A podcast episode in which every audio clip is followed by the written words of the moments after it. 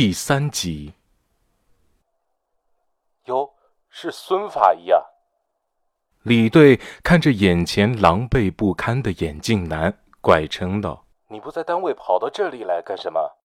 有个警察走过来，一把按住了镜头，就听见话外音说：“别录了，我们要把你们的设备全都压扣回去。” L 市刑侦支队队长办公室中，李队坐在笔记本电脑前，看着录像，愁眉不展。录像已经播放完毕，笔记本被合上。他看着眼前的眼镜男，慢条斯理的说：“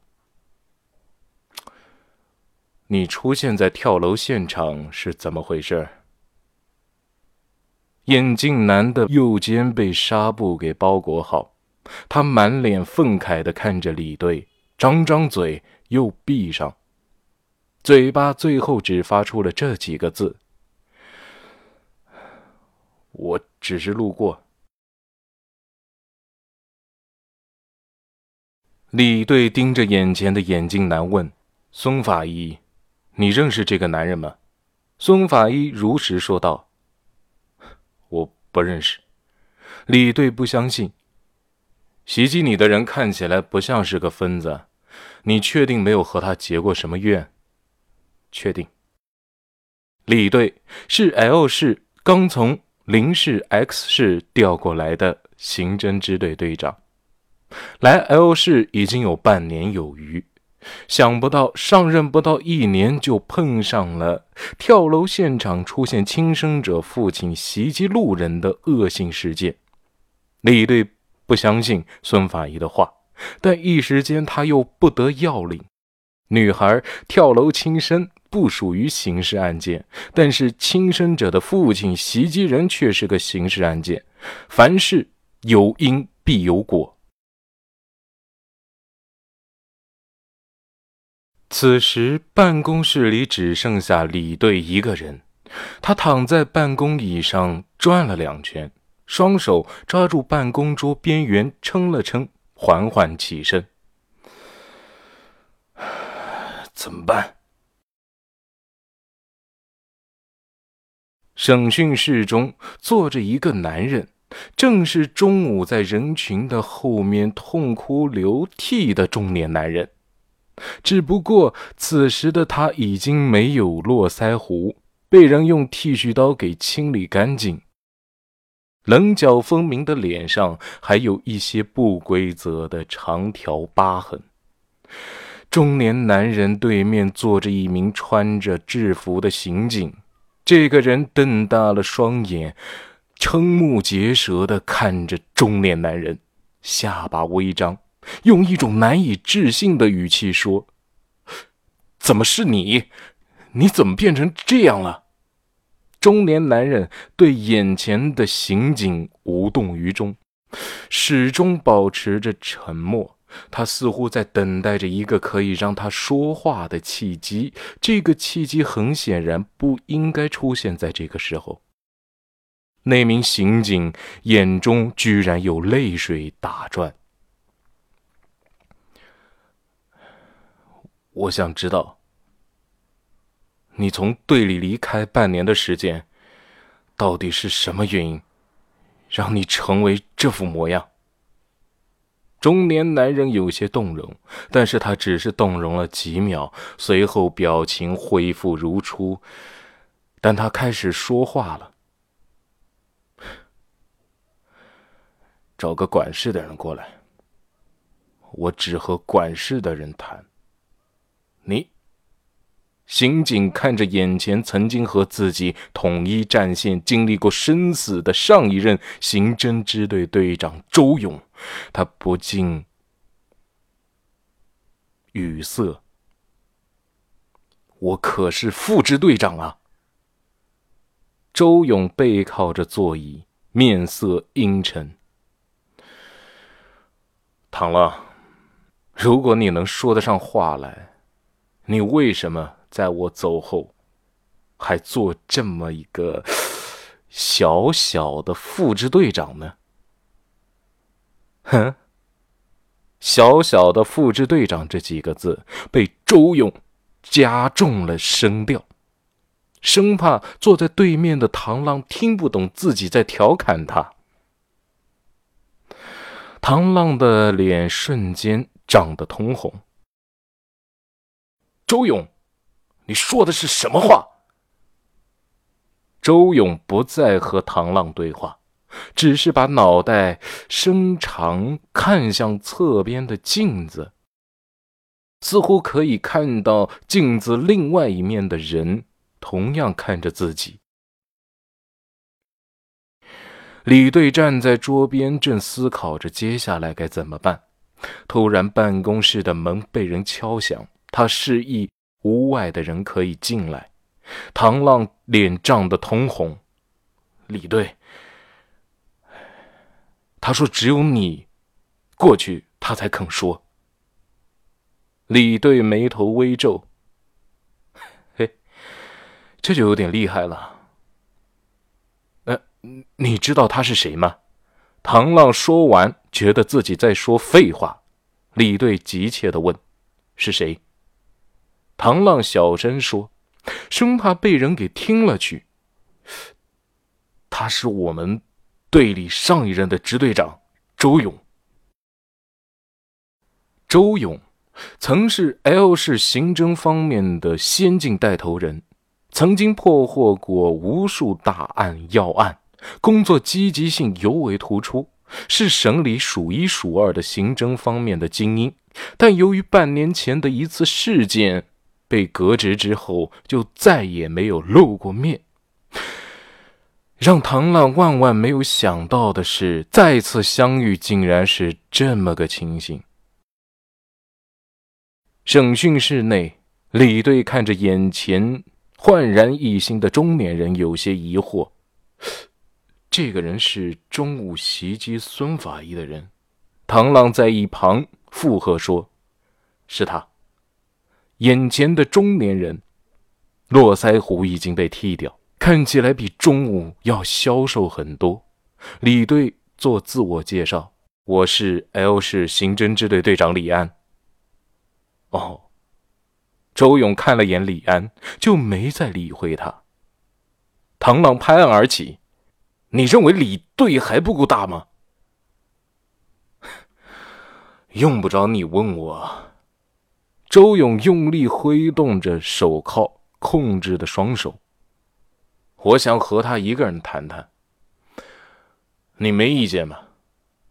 你，唐浪看着周勇对自己的表情，怒火中烧。为什么我不能在这？你还不够等级。周勇话音未落，唐浪就想冲上去给他暴打一顿，最终被李安遏制住了。唐浪，你先出去吧。唐浪抬起沙包大的拳头，对着周勇在空中挥动了几下，用来发泄自己的不满。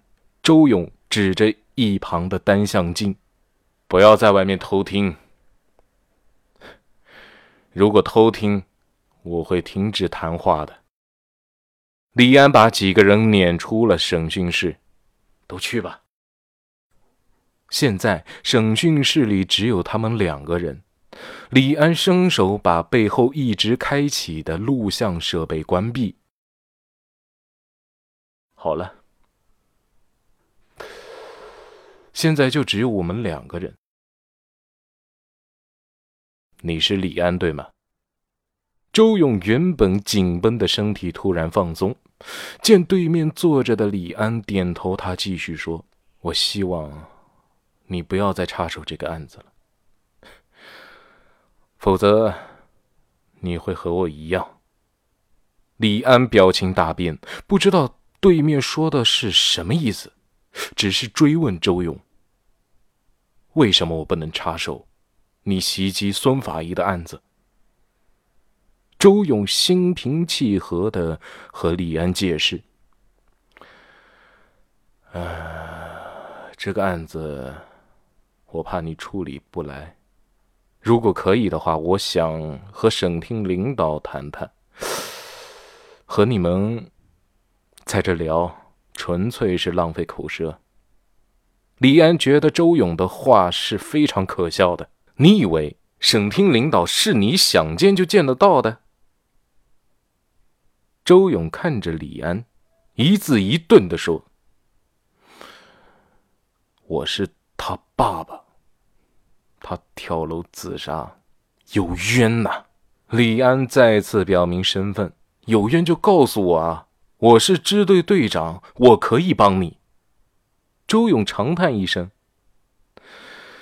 唉，我知道，我从你的肩章就看出来，你是支队长。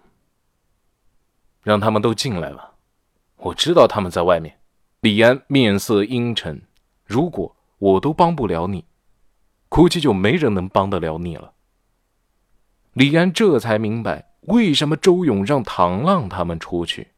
原来谈话内容他早就想好了，不打算给自己一丁点的面子。他面无表情地坐在周勇对面看着他，自己完全是没必要听从一个普通市民的指挥。周勇闭上嘴巴，不发一语。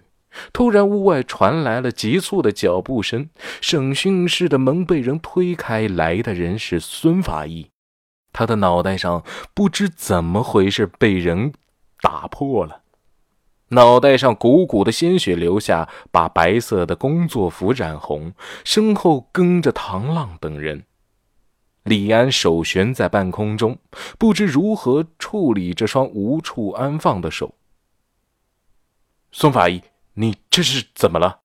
孙法医用手上的纱布按压脑袋上的伤口，说。出事了，有人过来抢尸体。李队，你快来看看吧。李安不解的问：“抢什么尸体？中午跳楼女孩的尸体？我我不知道怎么回事。呃，你们快来，快来我们科室看看吧。呃，都都快打起来，快点！”孙法医伸出另外一只手，把李安往外拽。朱勇意味深长地看着孙法医，嘴角带着一丝得意。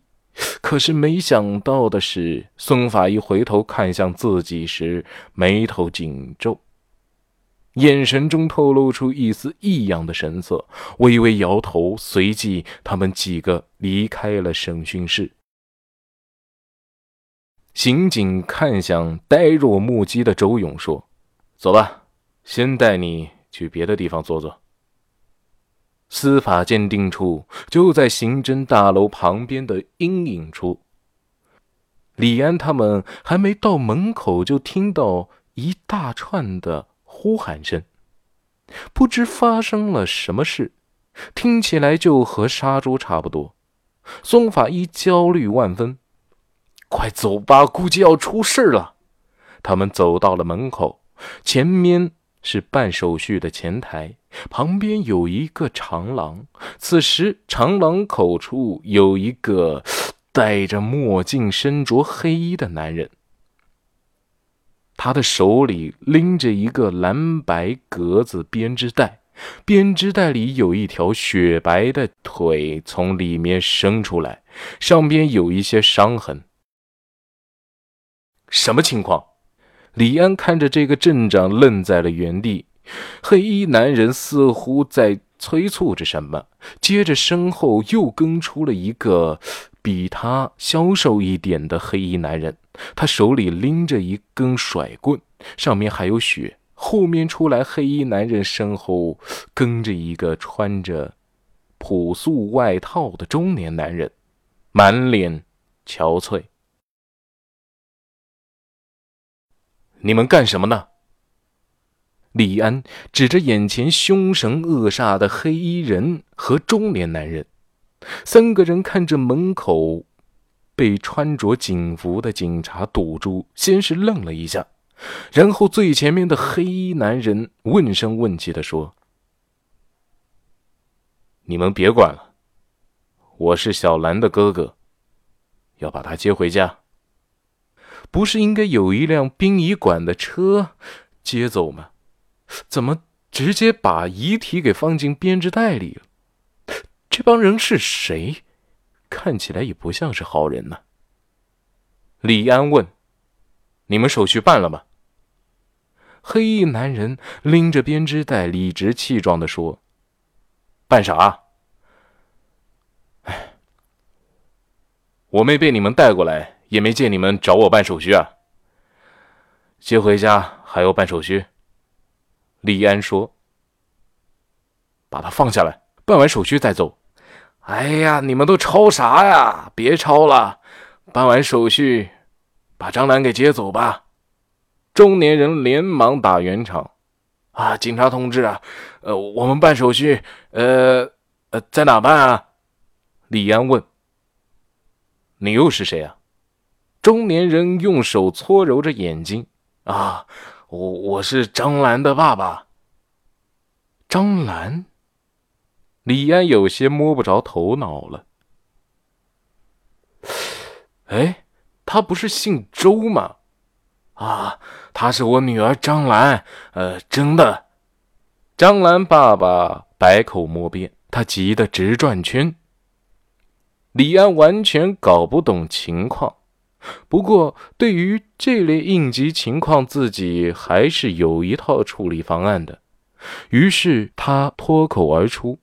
不管他是张兰还是周兰，现在他牵涉进一起案子，案子没破，你们谁也别想把他带走。李安身后传来一个中气十足的声音：“啊，什么带走不带走的呀？”李安听声，连忙转头，就看见一个中年人出现在了背后，一股无形的气场从他身上直接压过来。啊，刘副局。刘副局点了点头。哎呀，我来你们支队办事儿，就听见这边咋咋呼呼的，怎么回事啊？好，这是我们会处理的。李安示意刑警把那三位气势汹汹的人给劝走。那问声问气的声音再次传来：“你是当官的吧？”刘副局点头。张兰爸爸走上前，直接扑通一下跪在了他的面前，抱住了刘副局的大腿，声泪俱下：“帮我们做主啊！我女儿因为学业压力大，她想不开跳楼了。我也是下午一个小时前才知道的消息。呃，求你了，我我只想女儿她早早入土为安的好啊！我。”我们来一趟市区不容易啊！刘局长看着张兰爸爸说：“啊，你们先别着急啊。”刘局长把李岩拉到了一边，看了眼还在抹眼泪的张兰爸爸：“你看他多不容易啊！看他的穿着，估计也是个 在附近县城住的人，来一趟市区也挺麻烦的，让他们接走吧。”啊，反正 因为学业的问题嘛，也没什么大碍嘛。这个，李安看向司法鉴定处的门，那接人也不是这么接的呀。编织袋说带走就带走，好歹也有殡仪馆的车带走吧。再说了，手续都还没办，还打伤了我们的人。他不像是来接遗体的呀，我看像是来抢遗体的。他们看起来也不像是什么好人啊。